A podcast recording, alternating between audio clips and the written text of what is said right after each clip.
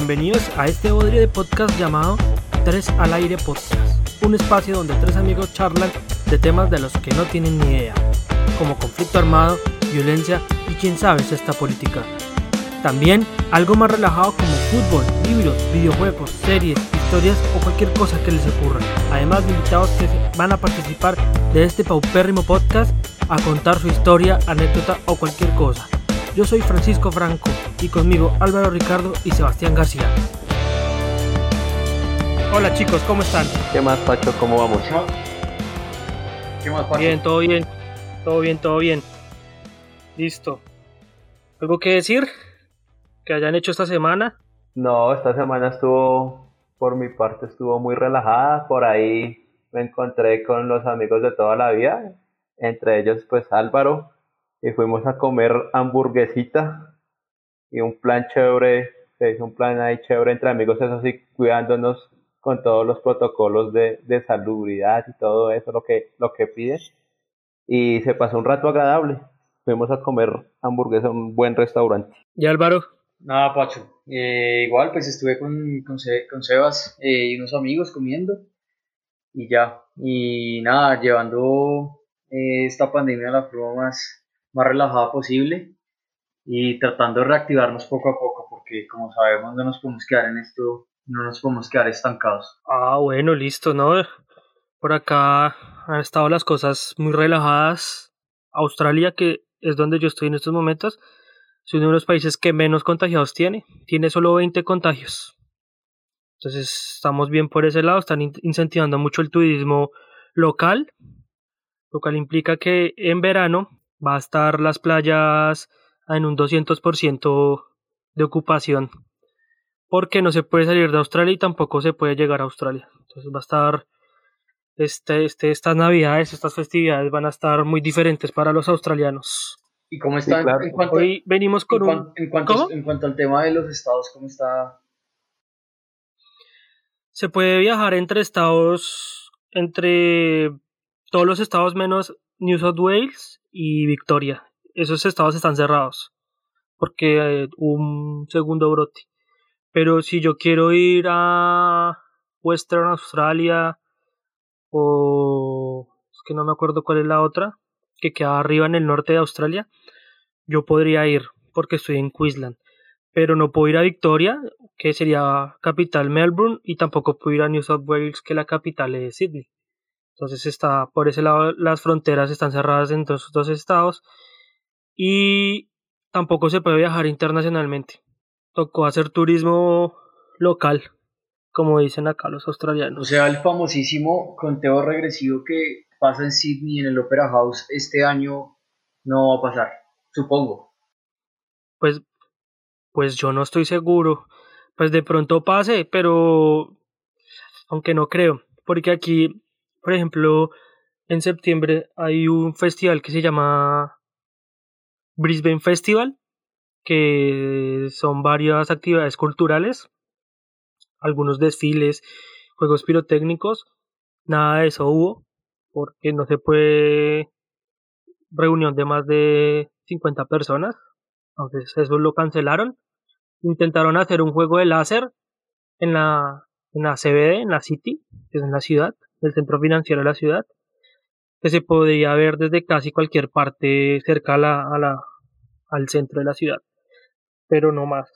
Eh, el ECA, que también es como un festival que hacen acá, eh, como de animales y, y otros temas ahí de carros y unos shows de juegos pirotécnicos y similar. también como que traen un parque de diversiones. sí, similar a las ferias de Estados Unidos no eso exacto ese tampoco lo hicieron porque pues no se puede hacer reuniones de mucha gente entonces sí han cambiado muchas cosas pero dentro de todo creo que es el país que menos duro le ha dado, menos lo ha afectado porque se puede salir a restaurantes, hay bares que están abiertos, entonces por ese lado está bien.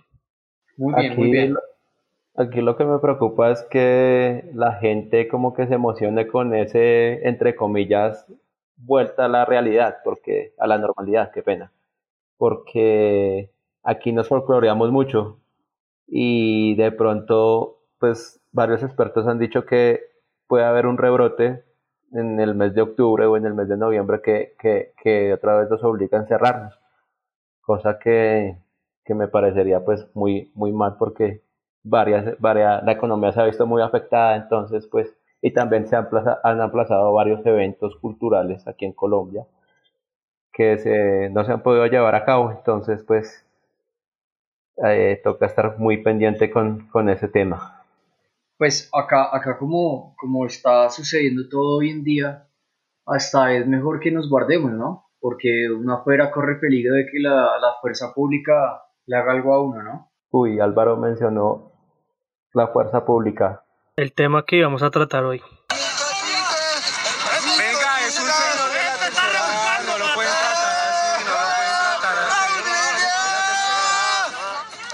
un abuso policial fue catalogado el actuar de dos uniformados contra este adulto mayor, al parecer vendedor ambulante en el sector de la Mariposa, en el centro de Bogotá. El distrito se pronunció de inmediato y pidió una respuesta a la institución y la pronta identificación de la Murió víctima. Dylan Cruz, el estudiante herido por el SMAC durante las manifestaciones de este fin de semana. Eso ocurrió hace pocos minutos en la clínica San Ignacio. Vamos con las noticias. Atención que al batallón Pedronel Ospina en Bello, Antioquia, fueron trasladados los siete soldados que confesaron haber abusado sexualmente de una niña indígena de 12 años en Risaralda. y dolor en Bogotá por la muerte del abogado Javier Ordóñez en medio de un procedimiento policial. La institución aseguró que los dos uniformados involucrados en el hecho sucedido en el barrio Villaluz del occidente de la ciudad fueron separados de sus labores en la calle. Familiares de Javier pidieron a las autoridades sanciones para... La reconstrucción de la escena de la muerte de Juliana Giraldo cuando iba en un vehículo con su pareja y un soldado les disparó por la espalda el jueves pasado fue reconstruida por peritos del CTI de la Fiscalía para encontrar evidencias de cómo ocurrieron los hechos. Bueno, Hoy, como Álvaro lo dijo, vamos a tratar un tema un poco sensible y que ha afectado últimamente a Colombia y es el abuso de autoridad de la fuerza pública frente a los ciudadanos en Colombia exactamente. Sabemos que abuso de autoridad en todo el mundo, pero vamos a enfocarnos especialmente en nuestro país, en Colombia. Y es, es Sebas. Sí, Pacho.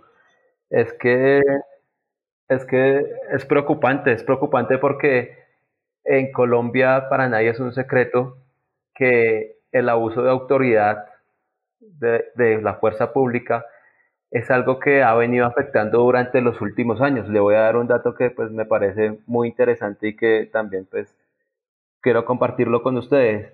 En la actualidad hay 73 casos de abuso de autoridad, de los cuales la mayoría está en la etapa probatoria de investigación disciplinaria, o sea, hasta ahora está comenzando. Y solamente dos, dos casos se encuentran en, en proceso de, registro, de registrar sanción, o sea, ya cuando se imparte una multa o, se importa, cuando, cuando se le imparte una condena a la persona que llegó, que, que abusó física, psicológicamente de donde hubo casos de autoridad, entonces es son unas cifras que, de verdad me preocupan. ¿Quién, ¿Quién investiga esos casos? 73 casos. Eh, ¿Pero quién los investiga? Ok, ahorita las está investigando la justicia ordinaria o la justicia penal militar. Muchos de esos casos los está investigando la justicia penal militar. Muy conveniente, ¿no? Exactamente, y sería como, como algo no objetivo porque pues estamos hablando de entidades públicas y pues una de ellas son las fuerzas militares. ¿no? Pues en yo tengo esos otro, otros datos más que mm, abuso de autoridad, también tengo de, violaciones. No sé si quiere que continúe o usted tiene algo más que decirse ahora. Eh, no, continúe que, que me parece muy interesante lo que...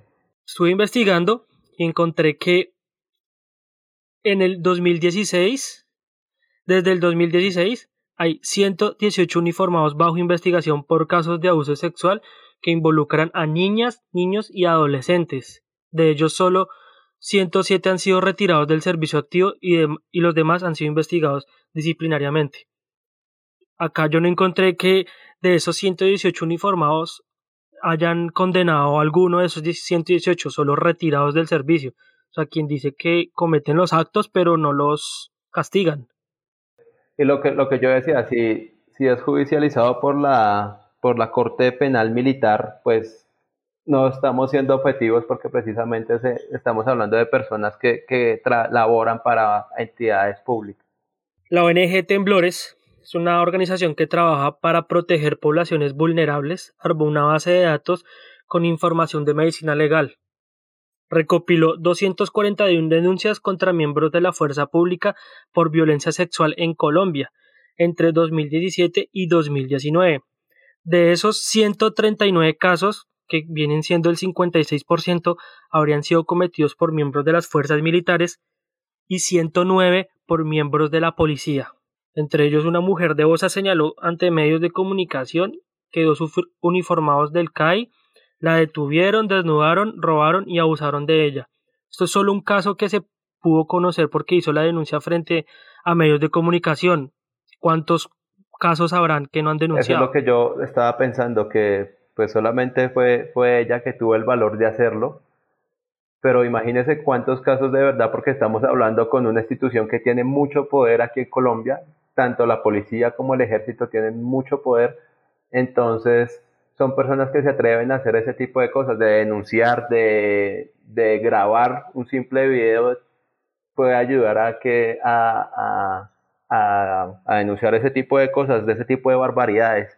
Y, y, no me imagino en este tiempo de cuarentena que pues para nadie es un secreto que la protesta social se ha estado como eh, en furor, pues pasó lo de eh, lo de eh, Javier Ordóñez, entonces, y pasó pues lo del paro ahorita el 21, entonces pues obviamente se, no, no, se ha, no se ha visto lo que pasó verdaderamente en cuarentena, que puede haber sido muy grave. De, de todas esas denuncias, el 74% fue víctima una mujer, que quiere decir que el restante fueron hombres. O sea, no solo la violencia sexual va dirigida hacia mujeres, sino que también hacia los hombres. Eh, quiere decir que obviamente la mujer es la más afectada en estos casos, como siempre. Siempre es la más afectada la mujer. La, la, la violencia sí, y el abuso de autoridad se ha convertido en algo como en algo cotidiano porque a cada persona, no, no sé, personalmente yo he tenido casos de abuso de autoridad, pero ha sido, ha sido un abuso como psicológico más que físico. Entonces es un tema que, que de pronto le, haya pasado a usted o a mí me pasó. De los 241 denuncias, 110 de esos fueron afectadas personas con problemas de adicción a las drogas, o sea, la población más vulnerable porque son personas que están en un vicio, son más fáciles de acceder física y sexualmente a esas personas. Entonces, como que ellos también en vez de cuidarlas, están atacándolas. Este trabajo investigativo también arrojó que, aunque el tipo de violencia se ha presentado en mayor proporción en la calle con 68 casos, áreas deportivas 50 y en viviendas 44, hay dos cifras que no podemos dejar por alto. Y es que el 34, 34 de los abusos se han cometido en guarniciones militares y 12 en centros de reclusión y Bogotá es la zona del país que reporta más casos con 131, seguido de Antioquia con 15, Cundinamarca 12, Caldas 7 y Boyacá 6. O sea, la diferencia entre Bogotá y Antioquia, que es la segunda, es muy grande. Claro. Y es que, pues, para nadie es un secreto que, que Bogotá es como la ciudad donde, pues, más que afluencia, es como la ciudad que más sale a protestar o más más casos se han presentado de, abuso de autoridad. Entonces, pues, de todas maneras son unas cifras que preocupan, ¿no? ¿No les parecen, muchachos? Sí, es bastante grave, es bastante grave porque eh, hemos visto que el país y en particular Bogotá tiene una carencia grave de policía cívica o de fuerza pública cívica. Acá por tema de cultura, no sé qué es lo que pasa con el colombiano, pero muchos países de afuera nos ven como un país violento y eso es un reflejo eh, que también está plasmado en la, en la policía y en la fuerza pública, ya sean policías, militares, oficiales de tránsito, lo que sea. Acá el ciudadano vive en constante opresión, por llamarlo de alguna manera, porque acá los derechos son vulnerados constantemente. Y como decía Pacho, es muy evidente que la mayoría de ese 100% vulnerado, el 70% son mujeres. Entonces no solo es un llamado al abuso eh, por parte de la autoridad, sino también que se están vulnerando los derechos humanos y se está em, atacando a la mujer como, como foco de, este, de esta barbarie y atrocidad de, de, policía y fuerza pública que tenemos. Entonces es, es delicado. Acá han intentado intervenir muchas ONUs e incluso las ONUs, personas que están eh, pendiente y están al lado de las protestas han sido atacadas y vulneradas. Entonces ahí es cuando nos damos cuenta que acá primero no hay un respeto al protestante y se están atacando los derechos no solo de las personas que protestan, sino de las personas que vigilan, así como de la prensa, porque hay muchos casos que la policía irrumpe salvajemente y ataca a una persona que está tomando fotos, está grabando o está entrevistando, entonces es un llamado de atención importante porque nos damos cuenta que Colombia no es como tal un país de derecho como muchos nos lo han hecho, nos lo han hecho entender y, y quieren que lo, que, lo, que lo entendamos. Entonces, me parece muy importante los datos que ustedes están dando. También, también quiero decir que otro, otro, otro, otras cifras que encontré sobre la ONG Temblores, ellos concluyen que la población más afectada en ese periodo, en el periodo estudiantil, con 148 casos. Y no lanzan otra cifra que es muy alarmante y es que 21 de las víctimas se identificaron como miembros de la fuerza pública. O sea, víctimas. O sea, no atacan solo al ciudadano, sino que también atacan a los mismos de a sus compañeros, pues, podemos decirlo. Pues ahí es donde yo estoy de acuerdo con la señora alcaldesa Sí, aquí yo estoy de acuerdo con la señora alcaldesa Claudia López, estoy muy de acuerdo con ella en que debe, la policía debe replantearse, debe haber una organización, una reorganización mejor dentro de, dentro de todo esta, entre comillas, llamemos la empresa, porque se maneja mucha corrupción y eso, entonces, pues yo en eso estoy muy de acuerdo. Es más, estamos viendo casos, lo que Pacho mencionaba ahorita, casos de abuso de autoridad dentro de la misma autoridad. Entonces, pues aquí estamos jugando. También recolecté datos del registro único de víctimas y es que el total de las mujeres víctimas de delitos contra la integridad sexual, el 19% son mujeres de pertenencia étnica negra, afrocolombiana, raizal y palenquera y el 5% son mujeres 5% son mujeres indígenas sea, el conflicto armado ha dejado muchas víctimas también y a pesar de que ya se supone que estamos en un proceso de reconciliación, siguen habiendo casos. Y recordemos el último caso que fue la niña en Berra, eh, que fue violada por, en pena, que fue violada por, por los militares que, que no fue hace mucho, fue hace, fue hace dos meses. En, en toda esta investigación que, pues, que hice, encontré un artículo en el periódico El Espectador que se llama El relato de una Lukak Maku de 15 años a quien habrían violado dos soldados. Se lo recomiendo. Es un trabajo muy bueno. No, no, no, no traje cifras ni nada sobre ese artículo, pero es muy bueno y es la realidad de muchos indígenas sufren el abuso sexual por parte de miembros de la fuerza pública. Y aparte que están en total abandono del Estado, entonces pues como hay abandono, eh, muchos de esos casos quedan en, la impunidad. Entonces, eso es, lo, eso es lo que pide la familia de, la niña que fue violada, que el Estado no los abandone, como son una, una población muy vulnerable, personas indígenas más que todo. Entonces, pues piden eso, que no haya impunidad, que no se quede en del tintero y que pues la justicia logre actuar. Yo creo que algo importante también es ver, ver el trasfondo que, que hay alrededor de todo eso por ejemplo, como les comentaba, sabemos que Colombia es un país azotado por la violencia donde no solo hay abuso de autoridad, sino culturalmente el colombiano tiende a tener un comportamiento violento y un poco agresivo. en el caso de la fuerza pública, como es el caso de la policía, yo creo que el Estado tiene que intervenir, la alcaldía, eh, la respectiva alcaldía de cada ciudad y, y el gobierno como tal, a ver cuál es la educación y la carrera que están tomando estos servidores públicos, porque son servidores públicos, son fuerza pública y generalmente ellos tienen una manera muy hostil. Usted va manejando en su carro y como les comentaba, no es una policía cívica que se, antes de, de, llevar las cosas a otro grado de, digamos, de violencia o de altanería o de un tono agresivo, eh, no conversan con la persona. Obviamente también tendríamos que mirar el otro punto de vista. Como sabemos y les dije, Colombia es un país violento donde la gente culturalmente suele ser agresiva, que de pronto la gente no sepa tomar las cosas.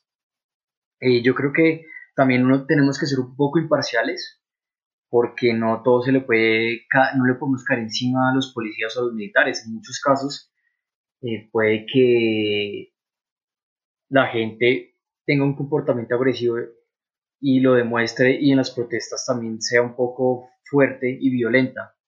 Pero ahí me parece que es cuando la policía como, como ente de autoridad debería ser un poco más medida. Por ejemplo, el caso de los, de los eh, las pistolas eléctricas, los taser, eh, o el uso de los caballos, que son un poco intimidantes y la verdad generan muchísima violencia y eso es lo que, eh, claro. lo que digamos demuestran al protestante, como porque el protestante cuando va a protestar ya tiene miedo o va, digamos que a la defensiva, porque piensa que probablemente algo va a pasar. Sí, eso es verdad. Precisamente la Corte Suprema de, de Justicia quiere prohibir el uso de las escopetas, entonces pues también es algo, son armas que, que han sido prohibidas eh, no, solo, no solamente en Colombia, sino a nivel mundial, precisamente por, porque son armas que atentan contra la humanidad. Pasó con Dylan Cruz. Entonces, y la Corte Suprema pues quiere como dar ese paso significativo a, a, prohibir el uso de ese tipo de armas. También es el caso del el muchacho eh, grafitero que murió hace... Diego Felipe Becerra. Exacto, murió hace creo que seis años aproximadamente. Y un escándalo tenaz porque se descubrió que habían dicho que el joven tenía una pistola en la maleta, se comprobó que no, no tenía ninguna pistola, ninguna arma blanca. Segundo, se intentó manipular por medio de un testigo diciendo que una persona de un bus de un servicio público había sido testigo de que el muchacho estaba intimidando a la policía. Después se comprobó que el que el bus, el bus señalado estaba en pico y placa y, e incluso el policía que mató a, a Becerra está en libertad. Entonces ahí es donde es una suma de cosas bastante grave porque también es una demostración de que el gobierno y la fuerza pública no respalda al, al pueblo, no respalda a la ciudadanía ni al colombiano. Entonces, ni a las víctimas. Exacto, eso es tenaz. Y además que es, un, es como un llamado y una, y una demostración de que, la, de que la gente pierde credibilidad en, en, las autoridades y cuando un país, un pueblo pierde autoridad y pierde respeto ante el pueblo, es muy difícil que también la gente actúe de una manera, digamos, racional. Entonces es un, trans, un trasfondo importante, que se puede extender un tema gigantesco. O sea, a todas estas me surgió una pregunta que se la hago a Sebastián y a Álvaro, y es, ¿ustedes están de acuerdo con la reforma a la policía? Yo sí estoy de acuerdo, la verdad. Yo también estoy totalmente de acuerdo. Para nadie es un secreto que la institución, la institución, más que todo la policía, las instituciones públicas, más que todo la policía y el ejército se maneja mucha corrupción. Son instituciones totalmente corruptas. Exactamente. Entonces, yo creo que sí, sí sería bueno como tal vez hoy Claudia lo sufrió, que Claudia López, la alcaldesa, sugirió hacer un piloto como para acabar con la policía de tránsito, también sería bueno que, que, que si la policía se replanteara varias cosas que, que no han sabido hacer. ¿Acabar con la policía de tránsito? Sí, eso, eso, eso lo estaba, lo propuso Claudia López, que quieren a, acabar con la policía de tránsito y van a delegar a los policías de tránsito De a hecho, va a ser- que, van a a que se dediquen a- Lo que quiere Claudia López es que esos policías de tránsito, esos oficiales que estaban siendo utilizados para vigilar eh, el tránsito, valga la redundancia, los van a utilizar como fuerza pública para, para cuidar más la seguridad del ciudadano. Entonces me parece, me parece muy bien. Además que le quiero comentar a Pacho que de pronto está desinformado de esto, pero era muy usual acá en Bogotá que usted salía a hacer una diligencia en cuarentena y veía ocho policías de tránsito parados en el mismo sitio parando carros. Entonces ahí uno se da cuenta que mientras que en un lado hay ocho policías centrados en el mismo sitio parando carros, una cuadra más atrás podían estar robando a una persona. ¿Y quién estaba ahí para cuidarlos? Nadie, porque los oficiales estaban parando gente, lo cual me parece a mí personalmente me parece tenaz y me parecía bastante triste, porque no veían la forma de palabras más, palabras menos de, de ver cómo le caen al pueblo. ¿Y cómo, cómo sería entonces el tema del tránsito? ¿Quién manejaría el tránsito en cuanto a infracciones para todo ese cuento? Pues según lo que entendí, es como son, son- serían como civiles. Van a delegar como una fuerza civil. Eh, me imagino que será como un departamento especial eh, y particular, no de oficiales, sino de personas que se van a encargar de hacer este tipo de, de digamos que, de revisar todo el proceso de tránsito en la ciudadanía. Como es, por ejemplo, eh, ya que habla, co- como comentó Pacho, que vivió tiempo en Australia, que está viendo hace tiempo en Australia, eh, Australia también tiene como un departamento delegado especial que no es de policías de tránsito, sino personas que trabajan dedicadas a revisar que los carros estén bien parqueados, que la gente esté cumpliendo con el tiempo de parqueo que, que adquirió en la máquina, porque hay unas máquinas que para tomar como un tiempo específico de parqueo, eh, para ver que la gente tenga, mm, que no, se, no hayan infracciones y todo el rollo. Imagino que va a ser algo así similar. Sí, a mí lo que me inquieta es que cuando cometen actos delictivos o de exceso de fuerza y son denunciados, los que investigan son la Fuerza Penal Militar, debería investigarlo la Fiscalía, ¿no? Sí, obvio, claro. Y además que es, es, es como... Es que, Pacho, es un tema extenso y no nos podemos exceder, pero eh, acá a mí me parece que para que este país empiece a marchar en términos generales, tendría que haber una reestructuración no solo en la policía, en la fuerza pública, sino también en las leyes y en la constitución. Y también en, la, en como ustedes dicen, en los que juzgan y los que son juzgados, porque como, como comentaron ustedes, uno no puede ser juez y parte, y esto pasa mucho acá en Colombia. Entonces, lamentablemente, eh, pues las cosas aquí, la ley no funciona y la ley no aplica para, para todos, no aplica con el mismo peso, porque me parece que igual la constitución y las normas tienen como algunas falencias que, que a mi parecer deberían ser reestructuradas. Ese cuento de que son algunas manzanas podridas, eso ya no cabe en, en el discurso de los militares ni de los policías de altos rangos. Ya se les está saliendo de la mano que a cada rato hayan denuncias de policías maltratando gente, violando mujeres, violando hombres, cometiendo actos ilícitos porque no son solo maltratadores, no son solo violadores. También usted se pone a ver las noticias de hace un tiempo y usted ve bandas criminales donde los integrantes Son son policías. policías. Entonces, no es solo un, unas manzanas podridas, sino que son muchos. Y si se necesita una reforma, yo también estoy de acuerdo con la reforma, con una reforma a la policía. Una reforma a la policía no significa quitarles armas, como por ahí leí un tuit que de alguien, es que no me acuerdo el nombre, que pensaba que una reforma a la policía era quitarle armas a la policía. No, es reformarla para que primero el ente investigador de los delitos que comete la policía no sea la justicia penal militar, sino sea la justicia ordinaria. Porque la justicia penal militar lo único que hace es destituirlos, pero, las, pero los policías o los militares siguen su vida campantes. Totalmente de acuerdo. Y, es que no estamos hablando, a la- al ser juzgados por la justicia penal militar, no sería algo como objetivo, sería como jugar por en el mismo bando. Entonces yo creo que en muchos casos así han quedado en la impunidad. Eh, hay un, el señor Alfredo Molano en sus libros cuenta relatos de personas que han, han sufrido ese tipo de violencia por parte de militares.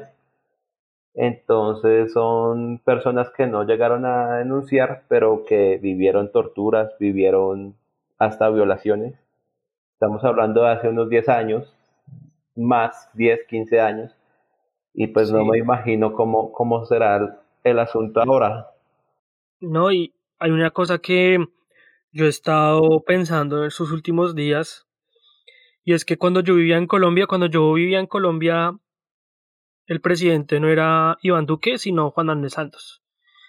Y yo veía que las cosas estaban mal, pero no sé si es porque yo estaba en Colombia y no me daba cuenta y cuando salí de Colombia me empecé a dar cuenta de muchas cosas, pero yo siento que el país está peor a como cuando yo me fui. No sé si es porque solo me llegan noticias malas, no sé si es porque solo se ve lo malo de Colombia desde afuera y cuando uno está dentro pues tiene otra perspectiva de la, de del país. Entonces, eso es como una, una pregunta más que todo para Álvaro, porque me imagino que él también se sintió identificado y pensó lo mismo que yo estoy pensando ahora. Eh, sí, Pacho, es muy cierto. Pues para contextualizar un poco, eh, yo también viví un tiempo en Australia, vivía con Pacho. Digamos acá hay tres puntos de vista interesantes. Está el de Pacho, que es una persona que emigró, está en Australia, sigue allá, y él no está tan empapado el día a día. Eh, y se alimenta de cosas de lo que los medios de comunicación o redes sociales le, proveen. Está mi caso, que es el caso que estuve acá, me fui, y volví. Y está el caso de Sebastián, que él sí ha estado acá. De respecto a mi caso, yo cuando estaba afuera, sí estoy de acuerdo que uno se desentiende un poco de lo que pasa. Eh, uno se alimenta de las cosas que uno ve en Facebook y por la zona horaria, eh, digamos que las noticias no llegan al día o al momento de lo que está pasando, uno se entera un poco después. Eh, cuando yo me fui también, que estaba Juan Manuel Santos de presidente, digamos que era el mismo, la misma novela de Colombia. Uno sabe que está mal, pero uno la sentía como, no está tan grave, o sea, está grave, pero no, la, no impacta. Obviamente, digamos, lo estamos viendo desde un punto de vista más privilegiado, porque obviamente una claro, persona sí, sí, sí. de bajos recursos o una persona que azotada por la violencia le golpea diferente. Pero nuestro caso, digamos que uno decía, Colombia está mal, como generalmente suele estar, pero bueno, mal que bien, ahí va, ahí va. Eh, sin embargo, cuando yo regresé, yo regresé en marzo, casi que cuando cerraron el Dorado cerró puertas, cuando el gobierno mandó cerrar. Mi choque fue muy duro porque me empecé a dar cuenta de muchas cosas que no estaba como comiendo en el día a día. Entonces, eh, desde mi punto de vista, en conclusión para no alargar, me di cuenta que Colombia está muy mal, está muy mal, es mi perspectiva, obviamente cada quien defenderá su punto de vista o tendrá opiniones diferentes, pero sí me di cuenta que Colombia está muy mal eh, los índices también lo avalan. Por ejemplo, el nivel de desempleo está grave, acá hay mucho desempleo. Yo soy partidario y porque fui emigré a otro, a otro país, de que un país tiene que abrirle las puertas a cualquier, a cualquier persona, no importa la nacionalidad.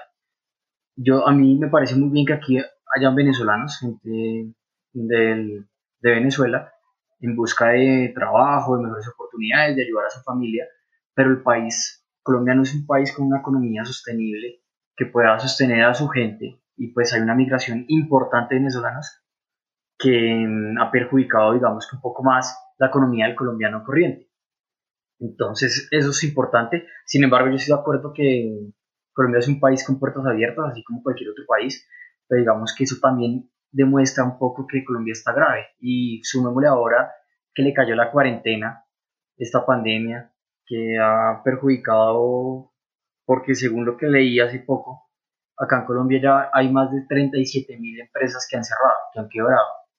Entonces son datos pues delicados.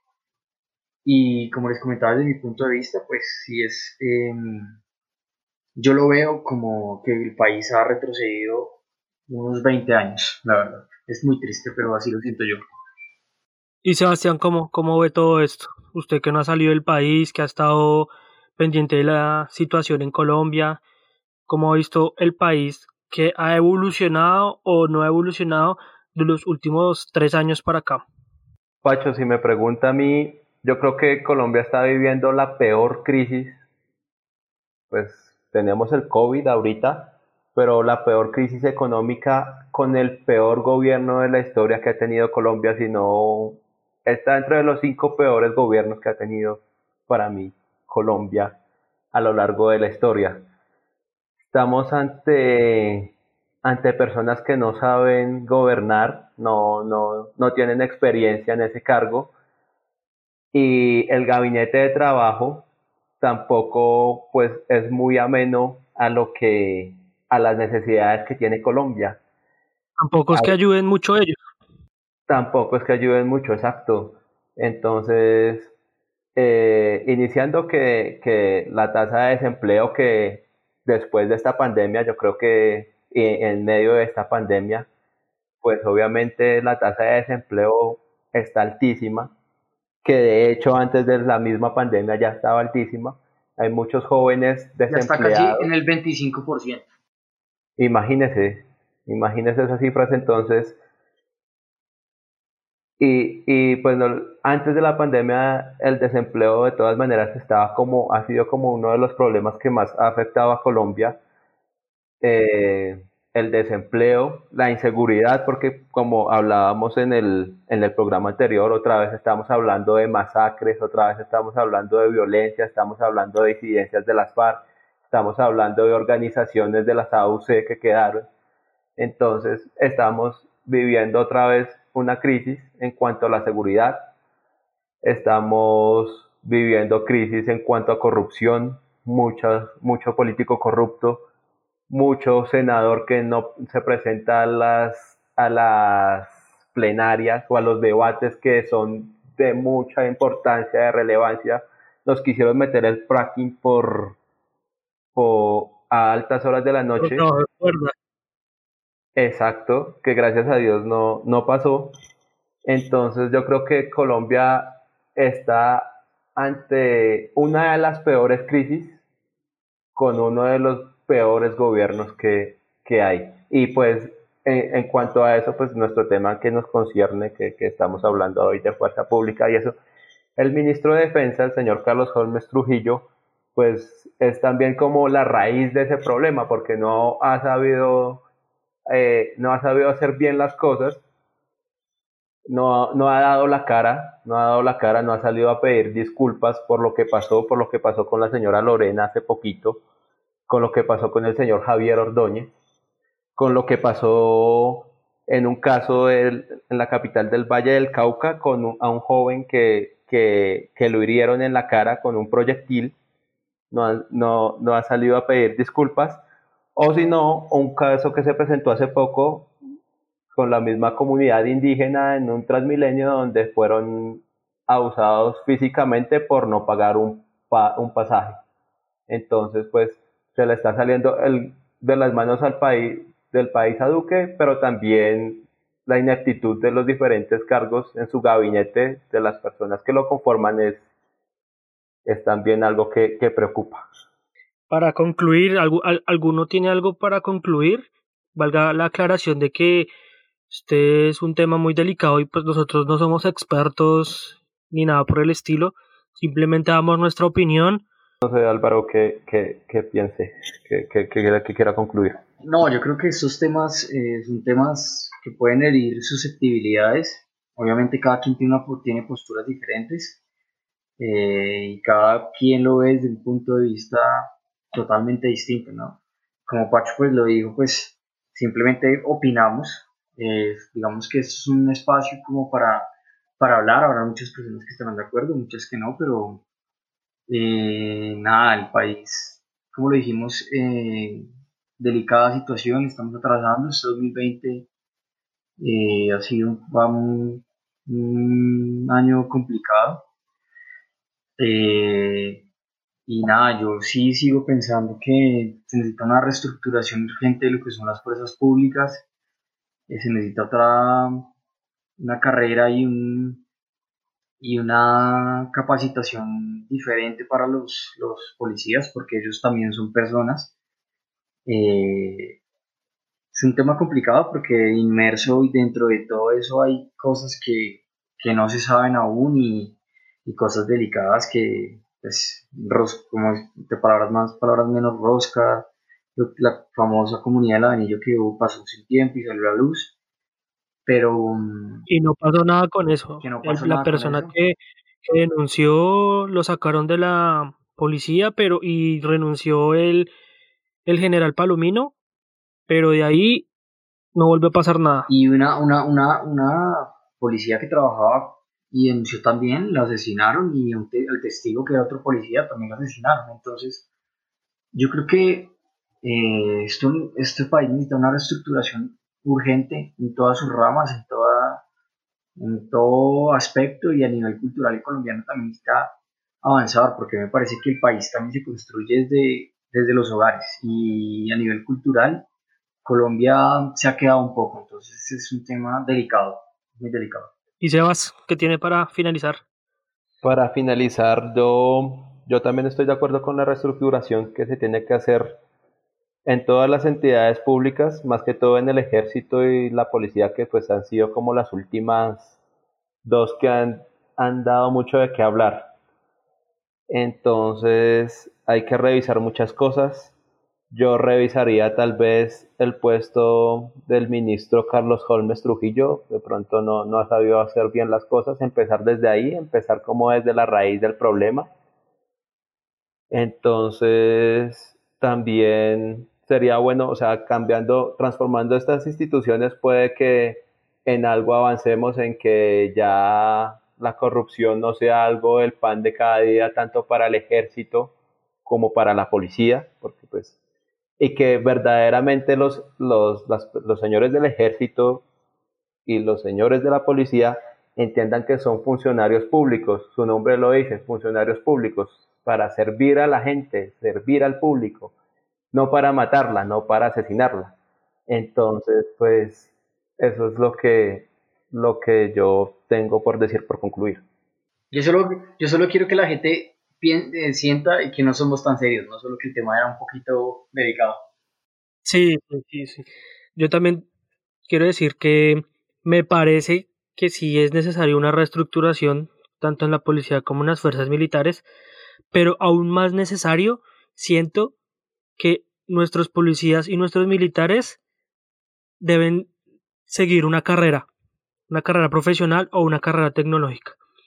Yo no soy muy simpatizante de Petro, pero en lo que él dijo hace muy poco estoy de acuerdo y es que ellos necesitan educación también como cualquier persona para que esa educación los ayude a actuar de mejor forma frente a diferentes situaciones y también se necesita mucho apoyo, psicológico para las personas que trabajan en la milicia y en la policía. Yo pienso que un apoyo psicológico y educación para ellos va a ser va a mejorar el actuar de muchos de los policías y militares.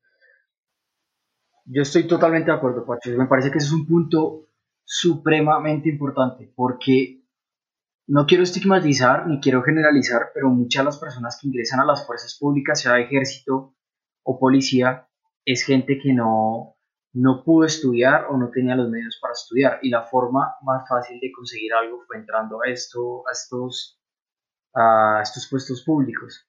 Em, obviamente hay policías que quieren salir adelante y porque sé que la policía da patrocinios de educación y son policías que estudian y hacen carrera y porque quieren de pronto entrar a la rama administrativa dentro de la policía o del ejército. Otro es que no, no, no todos los policías y no todos los soldados tienen aspiraciones de llegar a puestos de alta jerarquía en las instituciones. Entonces, sería bueno que ellos entraran a hacer una carrera dentro del ejército o entraran a hacer una carrera dentro de la policía y se les diera la oportunidad de que a ellos también se les presentara la oportunidad de aspirar a puestos de gerente, de coronel porque si no se les da esa oportunidad, es muy difícil de que ellos piensen en, en una educación para mejorar sus vidas, mejorar su bolsillo, mejorar la vida de su familia. Yo estoy totalmente de acuerdo y sí pienso que sí pienso que, que necesitamos unas fuerzas públicas más humanas. Y me parece que el camino para que los oficiales o los militares o cualquier prestador, eh, cualquier trabajador en, un oficio público sea más humanos por medio de la educación. Entonces me parece muy importante ese punto que Es importante también porque, digamos, a la hora de los ascensos y eso, pues muchas veces se hace más que todo, no se hace por meritocracia, que es verdaderamente como la forma en que se debería dar un ascenso o se hace más que todo por palancas y eso. Como la verdad aquí Colombia funciona así por palancas, pero de todas maneras sí debería haber algo de meritocracia para las personas que ocupen cargos importantes, pues porque para nadie es un secreto que ser general de la nación o coronel es un cargo importante eh, en cuanto al, a lo público, ¿no? Para eso deberíamos invitar a un policía o, alguien que haya pertenecido a las fuerzas militares y nos cuente un poco más cómo se maneja en el interior de estas instituciones. Entonces podríamos dejar este tema en continuación y traer a alguien que, que nos explique más cómo es el tema de los nombramientos, cómo es el tema de para que un soldado raso pueda llegar a ser general, si es que puede, creo que no pueden, estoy casi seguro de que no pueden entonces sería bueno hablar con alguien que esté un poquito más empapado del tema. Claro que sí, y también es bueno ver como el otro lado de la moneda, porque pues nosotros pensamos desde un punto diferente, pero hay personas que, que, que viven, viven, digamos, dentro de la policía y las personas que también han sufrido abuso de la policía, entonces sería también la contraposición, sería espectacular tener aquí un invitado. Bueno, otra cosa que quiero decir es que mm, nosotros vamos a grabar podcast todos los lunes a las 8 de la noche y los vamos a estar subiendo el miércoles para editarlo y todo. Entonces todos los miércoles van a tener un podcast, un capítulo nuevo de un podcast entre amigos. Y para finalizar los voy a dejar con la canción de DJ MC que es un rapero colombiano, habla un poco de, de toda la situación, de todo lo que ha pasado en Colombia, como él lo, ve desde su punto de vista, para que lo sigan en redes sociales y en YouTube. Él es DGMC. Chao, hasta la próxima. Chao muchachos.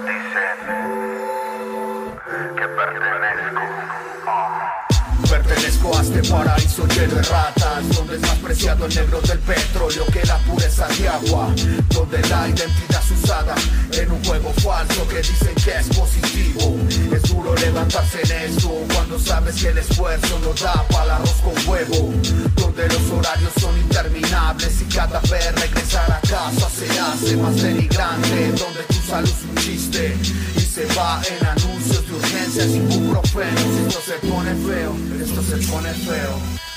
Prender la TV es una tortura, porque el noticiero solo sirve para anunciar como va Maluma. Mientras revolucionarios de teclado no ayudan, solo disputan. Y corruptos en sus camionetas nos saludan, con la sonrisa de seguir en el infierno. Con la sonrisa de seguir en el infierno. De seguir en el infierno. Yo te quiero mi tierra aunque seamos menos. Yo te quiero mi tierra aunque seamos menos. Yo te quiero mi tierra aunque seamos menos. Yo te quiero mi tierra aunque seamos menos. Yo te quiero mi tierra por mi familia, mis amigos y los que queremos. Ah, yo te quiero mi tierra. Yo te quiero mi Colombia entera. Razones para amar. That